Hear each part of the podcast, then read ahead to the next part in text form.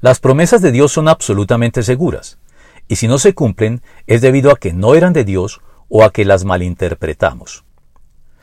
Puesto que Dios no es un simple mortal para mentir y cambiar de parecer, ¿acaso no cumple lo que promete ni lleva a cabo lo que dice? Números 23, 19.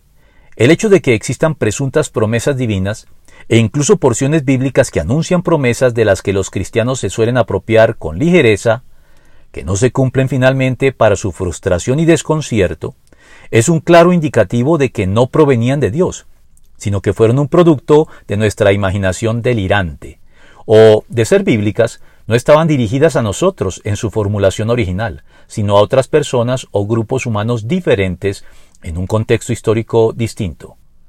Por eso, más allá y sin perjuicio del trato personal de cada creyente con Dios, un buen criterio para determinar si una promesa se aplica a nuestro caso es ver si es una promesa de carácter temporal, es decir, para un tiempo o periodo específico de la historia en que nos encontramos, o para la eternidad, pues el cumplimiento de estas últimas está garantizado 100% para todo creyente auténtico, y es en relación con ellas que podemos estar seguros de que Cristo se hizo servidor de los judíos para demostrar la fidelidad de Dios, a fin de confirmar las promesas hechas a los patriarcas. Romanos 15:8.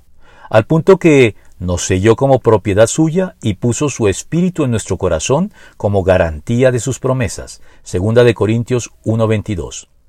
En cuanto a las primeras, las promesas temporales, Debemos entonces ser muy cuidadosos para no interpretarlas de manera equivocada, sufriendo dolorosos desengaños al respecto.